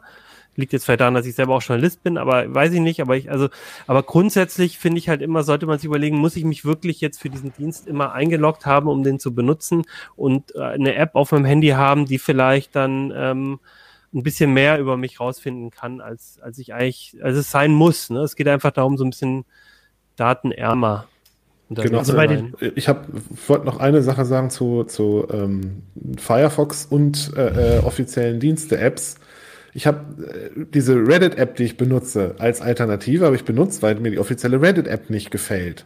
So, wenn ich jetzt sage, ich benutze Firefox als Hauptbrowser, sagt Firefox, okay, hier ist ein Reddit-Link, den öffne ich, jetzt für dich als Fenster. Dann lande ich auf der offiziellen Reddit-Website, wo A, das Tracking wieder anspringt, äh, äh, Firefox Bemühungen, das zu verhindern zum Trotz und äh, Reddit zeigt mir dann an, hier willst du diese, so ein Pop-up immer an, das den halben Bildschirm belegt. Äh, willst du das hier in deinem Browser angucken oder willst du nicht lieber doch unsere Mobil-App verwenden und das bei jeder verdammten Seite? Und dann muss ich mich da auch wieder einloggen. Und äh, das nervt mich dann auch maßlos. Und deswegen finde ich es zum Beispiel blöd, dass man in Firefox nicht sagen kann, hier, äh, mach die App auf. Und all das können Sie verhindern, wenn Sie den tollen Samsung-Browser benutzen. Ich finde, also ab jetzt sollte Samsung uns ein bisschen Geld überweisen, oder? Jetzt, jetzt haben wir so viel über Apps geredet und eigentlich haben wir am Anfang gesagt, Handys, Handys, Handys. Äh, vielleicht, äh, also mich würde noch ein paar Sachen interessieren über eure Handys, ähm, wenn ich, Merlin, wenn ich darf. Bitte. Da nochmal einmal zurückzukehren weil ähm, du hattest, glaube ich, sogar im Vorgespräch die Frage gestellt, äh, nee, das war Joey, so was, wisst ihr eigentlich noch, was eure ersten Handys waren? Wisst ihr noch, welche Handys ihr überhaupt hattet? Also habt ihr da so ein, waren es mehr hab, als zehn, waren es mehr als drei? Bei mir sind es, glaube ich, genau zehn. Ich habe sie ja auch, ich denke, ich habe alle zusammengekriegt. Ich kann ja einmal durchgehen. Los ging es mit einem Samsung S4. Das war so eine Telefonzelle, so eine mobile mit ausziehbarer Antenne, irgendwann Mitte der 90er. Samsung S45, Nokia 8110, Nokia 3310, Siemens MC60, Nokia 6280, das erste Smartphone und ab da iPhone 3G, iPhone 4S, ein kurzer Ausflug zu Android mit einem Samsung Note 4 und seitdem äh, ein iPhone 6S. Und das sind in Summe sind das zehn Stück. Und ich habe ungefähr die Hälfte davon habe ich gebraucht gekauft, ungefähr die Hälfte davon ähm, sind danach irgendwie bei anderen Leuten noch teilweise jahrelang weiter in Betrieb gewesen. Also zum Beispiel dieses M Siemens MCX, das war so eins, eins der ersten Smart, äh, Telefone mit einem Farbdisplay. Das hatte unten so eine X-förmige Tastatur, war ein ganz billiges ah, Ding ja, eigentlich. Ja. Mhm. Das hat eine Freundin von mir noch bestimmt fünf Jahre. Ich habe das ein Jahr oder sowas vielleicht benutzt. Dann ist es mir so auf den Sack gegangen. Entschuldigung so auf die Nerven gegangen, dass ich es äh, wieder rausgeworfen habe. Und die hat es aber bestimmt noch fünf oder sechs Jahre weiter benutzt, bis es dann irgendwann äh, kaputt gegangen ist. Also insofern, ich lebe, äh, glaube ich, ein vergleichsweise nachhaltiges Smartphone-Leben. Also ich glaube, das Ich habe gerade in meiner Schublade gekramt, ja. äh, weil ich gedacht habe, es könnte sein, dass es da noch liegt, aber ich habe es nur den, ich habe nur den Kasten gefunden. Also ich bin dann irgendwann von diesem Handy hier, also das war dann noch das letzte Feature-Phone, was ich hatte, äh, bin ich hier zu diesem Sony Walkman-Handy übergegangen. Oh, ja. das, das war irgendwie damals, hieß es, das wäre ein total toller Musikplayer. War auch eigentlich nicht schlecht. Oh, warte mal, ne? Ha, ich hab's noch. Hier ist es. Und Akku noch. Auch, auch, der Vergleich, wie, wie klein das ist. Ja, also, ja krass. Nicht schlecht. Also ich habe ähm, äh, an, ja. ich habe angefangen in den, ich glaube, wann war denn das? Späte 90er habe ich mal so ein ähm, E-Plus-Handy von Motorola, glaube ich, gehabt. Das war ein ziemliches Brikett. Also damit konnte man jemanden tothauen, wenn man wollte. Dann hatte ich danach ähm, sie, mehrere Siemens-Handys, die waren, haben auch, waren auch eigentlich immer ganz solide. Ähm, dann hatte ich irgendwann ein Motorola, Motorola Razer, äh, das, bis mir das bei einem Fahrradunfall kaputt gegangen ist. ähm, dann äh, hatte ich das erste ich würde mal sagen, das kann man schon halbwegs als Smartphone bezeichnen, war ein Nokia E65. Das hatte immerhin schon WLAN und äh, konnte mobiles Internet und dann waren die Leute mal ganz irritiert und sagten, was will man denn mit WLAN auf einem Handy? Bist du bekloppt? das war aber ganz hilfreich, weil ich nämlich in der Uni meine E-Mails beantworten konnte, wenn ich im Seminar saß und kein Interesse hatte am Thema. Mit T9? Mit T9, ja, ja, das war so ein bisschen anstrengend. Aber das war cool, das konnte man so ein bisschen auseinanderschieben, das Telefon. Das war nicht schlecht. Ähm, und, und das hatte ein Feature, ein geiles. Das konnte nämlich, wenn man angerufen wurde, den Namen desjenigen vorlesen, Stimmt, also ja. äh, synthetisiert vorlesen, mhm. ähm, dessen der Anruf. Das kann das iPhone auch, aber das iPhone sagt das nur ein einziges Mal und das E65 hat das immer wiederholt gesagt. Das war sehr ja, praktisch. Das stimmt. Ja, ich erinnere mich daran. Ich glaube, die haben das mal angemacht und dann gedacht, okay, es kann Namen schlecht aussprechen. Herzlichen Glückwunsch. ähm, aber zum Erkennen des Namens hat's gereicht. Also es war schon in Ordnung. Ähm, und danach hatte ich dann, glaube ich, das ähm, erste Android-Smartphone. Das war das, äh, das aller, allererste war so ein, äh, war so ein HTC mit so einem resistiven Touchscreen. Der Touchscreen war aber so scheiße, dass ich das Ding nach drei Tagen wieder zurückgeschickt habe und dann äh, äh, ein dieses die HTC-Version von diesem äh, ähm, wie hieß denn das? Muss mal nachgucken. Moment, müsste mal kurz meine laute Tastatur ertragen. Äh, also äh, mich hat ja. äh, ein Kumpel eigentlich geködert, weil er gesagt hat, ja, äh, also ich war so ein bisschen kritisch, ob man ein Smartphone braucht und hatte ge gesagt, ja, hier ist Feature Phones, die können doch eigentlich alles, was man so braucht und so. Und er hat gesagt, ja, aber da gibt es so einen total coolen Dienst, der heißt WhatsApp. Damit kannst du, ohne was zu zahlen, SMS verschicken. Hm. Nicht schlecht. Und äh, ja, das, das war die Killer-Applikation. Deswegen habe ich mir dann auch ein Smartphone zugelegt, weil ich WhatsApp machen wollte. Aber das ist ganz Eigentlich schön wie heute, oder? oder? Wann, wann gab es war ein bisschen denn? spät dran, ja. Ja, WhatsApp war, also WhatsApp so war natürlich noch nicht Facebook zu dem Zeitpunkt. Und ja, ja, ja, klar. Verschlüsselung und alles. Okay, Emojis also, gingen. Ja, so Merlin, bist du, was du. Ich hatte ein HTC Desire, aber in, nicht ah. in der ah. Standardversion, sondern irgend so eine Ecke, etwas eckigere Fassung. Ich glaube, die war von, von der Telekom oder so. Ich bin mir nicht ganz sicher. Äh, das war cool. Also ich, ich, muss sagen, das, das wirkliche Smartphone-Feeling kam bei mir eigentlich erst auf, als ich äh, Nexus 4 hatte. Also da hatte ich echt das Gefühl, dass das ein Gerät, das kann alles Mögliche und das erleichtert mir auch meinen Alltag an vielen Stellen auf eine Art und Weise, die auf einem Feature-Phone nicht vorstellbar gewesen wäre. Und äh, also da, das war dann auch das erste Gerät, wo ich wirklich gesagt habe, das ist schon cool, was, was die jetzt können, so von der Hardware her, vom Display her und so. Da hat man auch mal ein Video drauf geguckt. Vorher war das eigentlich immer so, so ein, so ein Smartphone oder ein Feature-Phone-Display war eigentlich so schlecht, dass das, mhm. ja, wenn überhaupt, als Vorschaubild ging. Und dann musste man irgendwie an den Rechner, um sich das gescheit angucken zu können, so ein Foto. Und ähm, ja, ab dieser Generation fand ich, waren die Displays gut genug und die Kameras auch ganz okay. Und ähm, ja, anrufen konnte man auch, aber das war dann schon nicht mehr die Hauptanwendung. Bei dem ähm, Siemens S4, ich wollte vorhin nachgucken, wann das rausgekommen ist, was mein erstes Handy war, steht auf Wikipedia, ähm, dass dass es neben Telefonieren und SMS-Schreiben keine Sonderfunktionen hatte. Das war sehr schön, dass SMS und Telefonieren als Sonderfunktion aufgezählt Damals sind. wurde wahrscheinlich damals nicht äh, damit geworben. Ja.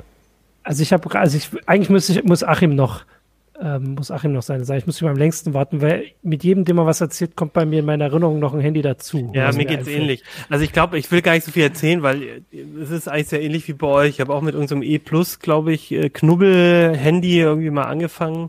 Da, da ging es wirklich nur darum, für diesen Telefonier- und SMS, ich glaube SMS auch damals, Vertrag, irgendwie ein Gerät dazu zu haben. Und das erste, wo ich mich so richtig erinnern kann, war so ein Siemens S55, wo man eine Kamera noch aufstecken konnte. Da gab es ein, hm. das war sauteuer, oh, ja, ein ja, Kameramodul mhm. zum Aufstecken. Das, Für das gab es auch toll. ein MP3-Player-Modul, das mhm. hatte ich. Und das hatte irgendwie, und die Kamera hatte, glaube ich, 320 mal 240 Pixel als Punkte. Wie so ein Gameboy. Hast du die äh, Videos noch, die du damit aufgenommen hast, Achim? Nee, ich habe auch tatsächlich mal nach den Fotos geguckt. Ich habe ich hab aus dieser Zeit keine Fotos. Wobei ich habe jetzt erst äh, letztens äh, mir noch ein paar alte Festplatten ähm, ähm, äh, aus dem Keller geholt, weil ich mal gucken wollte so ein bisschen, was sind da noch so für Bilder drauf. Aber ähm, warte jetzt noch auf den Adapter. Der, ich konnte die alle nicht mehr anschließen hier. Also da, aber da, vielleicht kann ich da euch was erzählen. Genau. Also diese Fotos habe ich sonst eigentlich nicht mehr. Und sonst hatte ich halt so einige Nokia-Geräte. meine gefühlte Smartphone-Beginnzeit war auch mit Nokia. Ne? Da hatte ich dann auch schon, konnte, ich weiß noch, da war ich so 2007 bevor das iPhone rauskam, war ich irgendwie auf Barcamps und habe ähm, Video-Livestreaming mit irgendwelchen Nokia-Handys machen können und dachte so, hey, die Zukunft ist jetzt und irre, was es alles gibt und Nokia ist so modern und Symbian war so ein tolles Betriebssystem und dann wurde aber alles anders. Achim, du hast ja für die CT auch ganz lange Smartphones getestet, ne? Hast du, genau, das ging in der Zeit so, auch los. Also so, so Projekte wie Fairphone zum Beispiel oder auch das mhm. ähm, Yola OS und sowas. Hast du das mal in, in der Praxis? Ah, du ziehst da schon irgendwas hervor. Als, als wüsstest du, dass ich hier äh, ein Fairphone. Ein Fairphone habe. Ja, das ist das, äh, also ich habe das tatsächlich immer viel mitverfolgt. Also das Fairphone ist von meiner Freundin. Äh, die hat inzwischen auch immer noch ein Fairphone, ein Fairphone 3 jetzt, aber das ist noch das Fairphone 1. Und ähm, genau, ich war bei uns eigentlich auch immer so ein bisschen der, so ein bisschen für die besondereren Smartphone-Betriebssysteme auch zuständig. Früher äh, Kevan, unser Kollege Kevan, war damals noch Autor für uns, hat viel für mich auch geschrieben über Memo und ähm, äh, Yolla-Phone, genau, Sailfish OS und diese ganzen ähm, Firefox so OS. Heißt es Yolla OS, genau. Genau. Oder Firefox OS gab's ja auch. Und ähm, ja, ich, ich habe da viel drüber, äh, auch, wir, wir haben viel drüber geschrieben und auch viel drüber nachgedacht und so und finde es auch ein bisschen traurig, dass letztendlich außer ähm, Android und ja, dann, also das höchste Gefühl ist ja schon, wenn du ein Custom ROM ohne Google, ähm, ein Android Custom ROM ohne Google bekommst und das ist dann schon das ungewöhnlichste Betriebssystem, das du heute irgendwie noch gefühlt kriegen kannst. Ähm, ja, ich finde es total schade, weil eigentlich diese Vielfalt ähm, fand ich schon immer auch ganz gut, als es losging und alle sich nochmal getraut haben, so alternative Betriebssysteme, alternative Smartphone-Konzepte sich auszudenken. Aber letztendlich, ähm, ja, ist vor allem fiel das Ganze halt dann ähm, auf die auf die Plays, äh, auf die Stores zurück, auf die App Stores. Ne? Wir haben jetzt auch äh, heute ja in der Sendung, glaube ich, zu 60 Prozent dann doch über die Apps geredet, die wir benutzen. Mhm. Und ich glaube, das war damals auch so, ne? Weil ich weiß noch, bei Sailfish OS, die haben dann halt versucht, auch erfolgreich versucht, im Play Store quasi oder Android, Android, ähm, also Java, Android-Apps irgendwie auf dieses Gerät zu kriegen. Und das hat auch gut funktioniert. Das hat auch ähm, wirklich, war okay, aber trotzdem hat es dann nicht diesen Erfolg haben können. Und ähm, ich glaube, letztendlich ähm, haben sich da halt Android mit den, mit den, mit, mit dieser App-Vielfalt und iOS mit der mit der App-Vielfalt, die ja am Anfang auch gar nicht da war. Ne? Das erste iPhone hat ja noch gar keinen App Store. Ähm, sich so durchgesetzt. Aber ich fand es immer sehr schade, weil, weil es wirklich viele interessante Konzepte gab und vieles ist dann ja auch geklaut worden, sag ich mal, oder aufgenommen worden. Ähm, und, und ja, also ich, ich weiß noch, ich weiß noch, Bada OS war, ne, so ein von Samsung, so ein Betriebssystem ist auch alles geklaut von Android, aber es sah echt gut aus. Und die haben richtig viel Kohle reingesteckt und aber es ist halt trotzdem nie was geworden. Nee, WaveOS, Bada hießen die Handys, ne? WaveOS. Bada waren die WaveOS, genau. Meine Mutter so. hatte sowas, das war ein ziemliches, äh, war ziemlich anstrengend, weil es sehr viel Support erfordert hat und dann hat sie sich Gott sei Dank irgendwann ein iPhone gekauft ja. und seitdem ist Ruhe. aber trotzdem, ich finde es total schade. Ich wünschte, wir hätten irgendwie sechs oder sieben verschiedene Betriebssysteme und würden nicht, nicht immer wieder darauf zurückkommen, dass wir dass wir da irgendwie mit immer, immer die Google-Dienste mit drauf haben, immer oder, oder uns entscheiden müssen, dann halt ein Apple-Gerät stattdessen zu nehmen. Also, also zumindest fehlt bei den Smartphones halt so dieses, das, da fehlt das Linux. Also in der, in der Desktop-Betriebssystemwelt mhm. haben wir als die beiden großen, sag ich mal, auf jeden Fall natürlich Windows und macOS, was als zweites kommerzielles Betriebssystem halt irgendwie im Vergleich zu Windows auch klein, aber irgendwie eine gewisse Marktverbreitung hat. Und da bei den Smartphones haben wir halt nur zwei. Da fehlt dieses Linux, mhm. ne? Also da fehlt einfach die Open Source Alternative. Klar, das Safish OS so, so ein bisschen, aber ich, also ich glaube, die Zahl der Leute, die das tatsächlich produktiv, ich kenne einen einzigen, ähm, die das tatsächlich nutzen, ist sehr gering. Apps gibt es eigentlich nicht, ne? Oder so gut wie nicht, oder nur sehr eingeschränkt. Schade. Solange, solange also da ich möchte an der Stelle mal auch eine Lanze brechen. Und zwar für Android. Also erstens mal ist Android ein Linux. Insofern gibt es ja, das klar. Linux für Smartphones. Das ist, das ist richtig, ähm, aber Google steckt ja im Normalfall damit drauf. Ne? Ja, weil äh, es eigentlich eine gute Sache ist, dass eine große Firma versucht, ein ordentliches Betriebssystem zu programmieren mit guten Schnittstellen. Und mhm. ähm, was also ich, ich gucke das halt auch immer so ein bisschen von der Entwicklerseite an, weil ich ja hin und wieder auch einfach selber Apps entwickle. Und äh, da ist es halt einfach fürchterlich, wenn es einen Wildwuchs von zehn verschiedenen Smartphone-Betriebssystemen gibt, wo du dann zehn verschiedene Varianten deiner App programmieren sollst. Das heißt, zwangsläufig legst du dich dann doch auf einen, Teil der Plattformen fest und so. Und äh, für Entwickler wäre es viel einfacher, wenn sie einfach grundsätzlich nur eine Plattform bedienen müssten. Und ähm, im Moment ist das halt so, dass Android sich am meisten lohnt. Und weil halt Google wirklich in dieses System rein investiert und wirklich jede Version ein ordentliches Stück besser ist als die vorherige, äh, ist es halt wirklich so, dass das Entwickeln wird einfacher, das Entwickeln wird sicherer. Android zwingt dich regelmäßig dazu, ähm, Dinge einzuhalten, die für gute Softwareentwicklung ähm, sinnvoll sind. Äh, du bist quasi gezwungen, eine, also Android Studio zu verwenden, aber Android Studio ist einfach eine hervorragende Entwicklungsumgebung. Das, das muss man an der Stelle einfach mal sagen. Das ist nicht so, dass ich da zu meinem Unglück gezwungen werde, sondern eigentlich meistens werden die Entwickler zu ihrem Glück gezwungen. Und ähm, insofern ist es ein, also es ist oft bitter, weil man dann sagt, okay, jetzt will ich halt auch noch die 20% Apple-Nutzer äh, erreichen und jetzt muss ich aber nochmal neu anfangen mit Swift und so und alle Gebühren an Apple zahlen und dass ich da in den Play äh, also in den äh, Store komme und so. Und ähm, das ist zum Beispiel etwas, was ich dann für meine, meine Apps für Artikelprojekte dann oft nicht machen will, weil ich mir dann denke, ja, das sind so viele Kosten, die dabei entstehen. Und im Prinzip nachprogrammieren will das keiner, weil der muss ja dann auch wieder durch den ganzen Apple-Prozess durch. Und im Grunde genommen hast du ja auch nichts Neues gelernt, weil die Konzepte sind natürlich dann doch wieder die gleichen. Ja. Und um ich, da noch einmal die Lanze zu brechen für die ähm, Custom ROMs, wo ich jetzt vorhin schon selber gesagt habe, dass ich jetzt auf meinem aktuellen Gerät keins mehr drauf habe. Ich meine, man kann auch, also das Fairphone, das erste Fairphone war ja auch übrigens, oder gab's Android, das war noch, lief noch Android ohne, ohne Google. Na, da war auch alles mit F-Droid und ähm, alternativen Apps drauf. Und es gibt es gibt halt noch Lineage OS, es gibt dieses Slash e Slash, ich weiß gar nicht, man, ob man das so ausspricht, was wir ähm, auch vor einigen Heften mal auf, äh, vorgestellt haben. Es gibt halt alternative Android-ROMs, die ohne Google auskommen, aber man muss halt dann auch damit leben, dass äh, der App, die App-Vielfalt dann geringer ist und man manch auf manchen Komfort dann quasi verzichten muss, aber es geht, also es geht halt schon ohne Google, aber ohne Android und iOS geht's, glaube ich, eigentlich fast nicht mehr. Ja. Im Prinzip, eigentlich sind die so ein bisschen das, das Linux, was Joey angesprochen hat. Weil mhm. da bist du, da gehörst du dann zu einer kleinen Nutzergruppe, die halt auch dann ganz stark in diese Open Source Richtung geht.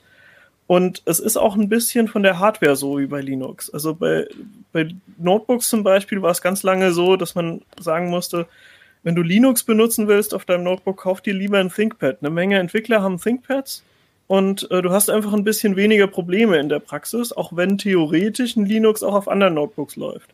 Und ähm, bei, bei Lineage OS würde ich dann zum Beispiel auch gucken, was ist ein, ein Smartphone-Modell, was viele der Lineage-Entwickler nutzen, was, was dort in diesem Dunstkreis gebräuchlich ist. Und dann würde ich mir das gezielt kaufen, weil wenn du irgendeins nimmst, wo dann mit sehr viel Gefrickel und äh, also auch Zusatzgefrickel im Vergleich zu anderen Geräten das überhaupt erst zu installieren ist. Und dann wird dich das wahrscheinlich äh, noch das ein oder andere Mal heimsuchen, wenn es größere Updates gibt oder so. Und äh, da kann man sich eine Menge Stress ersparen, wenn man dann halt wirklich die richtige Hardware auch wählt. Ja.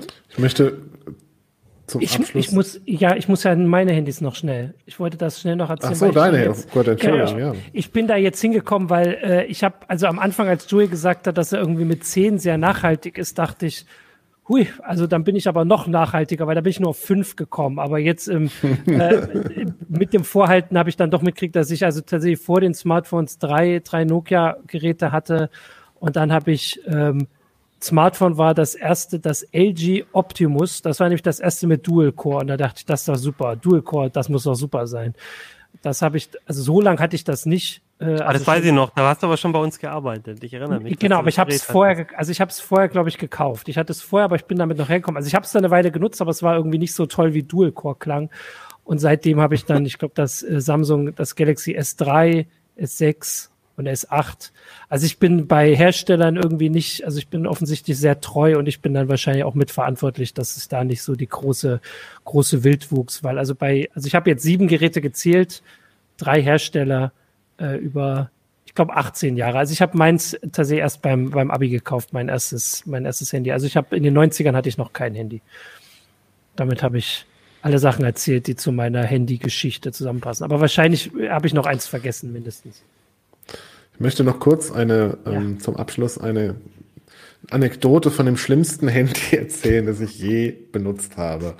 Es gehörte glücklicherweise nicht mir. Ähm, ich bekam das in die Hand gedrückt mit, äh, hier richte das mal ein, irgendwas funktioniert da nicht richtig. Da verschwinden Sachen. Ich dachte so, okay, das war so ein Ericsson-Telefon. Das ist wahrscheinlich eines der letzten Telefone, die Ericsson alleine gebaut hat vor dem Merger mit Sony. Und man nahm dieses Handy und öffnete irgendeine Funktion, zum Beispiel irgendein Spiel, und dann ging man aus dem Spiel raus und dann war das Spiel weg. Der Menüpunkt ist einfach verschwunden. Das gleiche ist aber auch mit solchen Funktionen wie SMS oder Telefonieren passiert, so dass nach zehn Minuten einfach dieses Handy funktional leer war. Und ähm, okay. dann wurde das Handy ausgetauscht, weil es kann natürlich sein, dass es einfach nur irgendeine Störung war. Nein, auch bei dem nächsten Gerät war das Ja, naja, dann wurde aus dem Ericsson schnell ein Nokia und dann waren die Probleme beseitigt. Also die haben das so verkauft und das war. Die haben das so verkauft. Das hat man bei der Telekom so, so in die Hand gedrückt gekriegt und äh, das war natürlich irgendein Bug, aber äh, die konnten dann auch nichts daran machen. Und äh, ja, dann hat man halt nach dem zweiten Telefon einfach das Modell gewechselt und dann war auch gut. Ich dachte, du sagst jetzt, äh, der Nutzer oder die Nutzerin hat irgendwie eine falsche Tastenkombination erwischt und dann eine super geheime Cheat-Funktion entdeckt. Aber das ist ja noch, Nein. okay, das ist ja noch schlimmer. Ich habe dieses, das zweite Telefon habe ich selber eingerichtet und dann geguckt, was passiert und ähm, das war der gleiche Fehler. Völlig bizarr. Mir ist es noch eingefallen. Mein erstes Handy war ein Alcatel OnePlus Easy. Das, ist, das war das so, ein, so eine Gurke. OnePlus oder One Touch? Ganz viele, das war total verbreitet. One Touch Easy. One ja. Touch, oder? Nicht OnePlus. Ich wollte gerade sagen, ja, das ist ja lustig, One, dass, easy, ja. wenn das erste und das vorletzte Handy ein OnePlus wäre, wäre ja lustig. Aber nee, nee, nee. Okay. Das, äh das ist ein wirklich hässliches Handy gewesen. ja, das konnte auch nicht. Sieht aus wie Kinderspielzeug. ah. Ein Feature, okay. das ich übrigens tatsächlich ein bisschen ja. vermisse, obwohl es eigentlich keinen Sinn mehr macht, noch als allerletztes, äh, das fehlt mir gerade noch ein bei den HTC-Geräten. Irgendjemand hat erwähnt, ein HTC-Gerät ge äh, gehabt hat. Wisst ihr noch, als es so diese ersten Google-Handys gab mit so einem Scroll-Kugel, mhm. wo du ja, oft ja. mit dem Finger quasi diese Kugel und dann Stimmt. konntest du irgendwie Sachen bedienen? das vermisse ich so ein bisschen, obwohl es bei Touchgeräten eigentlich keiner mehr das, braucht. Aber das fand das ich cool. Desire hatte ja dann so einen optischen Sensor, wo man dann Stimmt. den ja. den Dreck mhm. drin hatte. Das war ein bisschen cleverer. Und, und, für bei Texten, ne, wenn man mal eine SMS schreibt und irgendwo äh, sich mhm. an irgendeine Stelle reinfummeln muss, quasi, um noch ein Wort zu ergänzen, dafür wäre das immer noch praktisch. Naja. Ich hatte, ich hatte auch mal ein Nokia 7110. Das war das aus Matrix. Da konnte man hinten einen Knopf drücken, dann ist unten so eine Klappe rausgefahren, die die Tastatur verdeckt hat. Und damit konnte man auch Telefonate annehmen. Das, das heißt, man Telefon konnte auf diese Bevor, bevor dich in den Kommentaren einer zur Sau macht, das Telefon, das in der Matrix vorkam, war das 5110, das modifiziert wurde mit einem Schnappmechanismus, damit es aufflippt. Das 7110 hat Nokia danach gebaut, weil die Leute das so geil fanden. Ach so, okay. Jetzt hast du den Shitstorm direkt. Mir kam es so vor, als ob ich, ob ich das perfekte Handy hatte. Äh, und äh, ich habe das auch regelmäßig gemacht, dass ich dann das rausgeholt habe, auf den Knopf gedrückt habe, dann hat es schnapp gemacht und dann habe ich Operator gesagt. ah, großartig.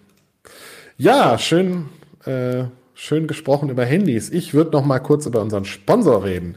Und Bevor das tust, ist, ganz kurz, ja, ganz kurz. Ja, ähm, ja. Wir müssen unbedingt bei der Folge sagen, Leute, wenn ihr coole Handygeschichten habt, Oh ja. Und coole ähm, Apps zum Vorstellen habt, dann schreibt ihr uns in die Kommentare oder an uplink.ct.de, weil ich bin mir sicher, wenn wir fünf schon irgendwie verrückte mhm. Handygeschichten und ich habe noch gar nicht erzählt, wie mir mein Handy ins Klo gefallen ist und wie es mir geklaut wurde in Barcelona, eins von der Arbeit und alles. Also das Gut. ist ja nur ein Bruchteil von dem und ich wette, unsere Zuschauer, Zuschauerinnen, Zuhörer, Zuhörerinnen haben auch viele Handygeschichten, die will ich alle lesen auf YouTube oder auf uplink.ct.de und wenn ihr natürlich genau, coole Apps Videoantwort. oder so, genau. Oder auf Uplink, äh, oder genau, eure Apps. Ja, schickt uns einfach eure oder auf Apps, heise.de. Heise.de könnt ihr natürlich auch. Können uns überall. Könnt uns auch eine Mail schreiben. Und falls ihr noch wisst, falls ihr dieses Ericsson-Handy Handy. auch hattet, ja, stimmt. Und, und, wisst, wo die Apps alle hingekommen sind. Genau. Und was es für ein Modell war, ich weiß es nämlich leider nicht mehr. Oder wenn ihr das Handy hattet, auf dem die Apps von Merlin aufgetaucht sind. Komisch, 17 Mal telefoniert. Wo kommen die denn her? Inklusive der dazugehörigen Daten am besten. Hm. Genau. So, jetzt darfst du, oh Merlin. Ja. So, jetzt darf ich. Ne? Reden wir über unseren, unser Sponsor heute ist der neue Podcast Rewrite Tech von Deconium. Rewrite Tech ist ein Podcast, der sich mit den Visionen und Trends der Tech-Szene äh, beschäftigt. Moderatoren sind unter anderem Géraldine de Bastion, die ist Gründerin vom, äh, von Connectiv und die Gründerin vom Global Innovation Gathering. Außerdem ist Moderatorin bei der Republika und Brad Richards, der ist Director Mobile und Digital Solutions bei Diconium. Wir haben diverse Interviewpartnerinnen zu dem Thema Tech und Tech-Visionen, unter anderem äh, Anja Händel und Andreas Schwendt, die sind Managing Directors bei Diconium. Björn Görke, der ist der CTO CTO von der Car Software Organization oder Christian von Hardenberg, der ist CTO bei Delivery Hero. Ähm, ja, wenn euch das interessiert, schaut mal rein. Den Link findet ihr unten. Ähm, das ist diconium.com slash rewrite minus tech. Ich wiederhole es nochmal, diconium.com slash rewrite minus tech. Ähm, Diconium ist eine Tochterunternehmen der Volkswagen-Gruppe und äh, das sind die Experten rund um die digitale Transformation. Ja, schön, dass ihr wieder zugeschaut habt heute beim Uplink. Wir haben fleißig über unsere Handys gesprochen. Ich glaube, die Akkus sind mittlerweile auch leer. Deswegen verabschieden wir uns jetzt langsam mal. Macht's gut. Tschüss. Ciao. Nächste Woche wieder reingucken. Da geht's um Raspi vielleicht. Mal gucken. Vielleicht. Im nächsten Heft. Ich, nee, ich bin nicht da. Ich mach das nicht. Raspi habe ich kein Interesse. Tschüss. Ciao. Ciao. Tschüss.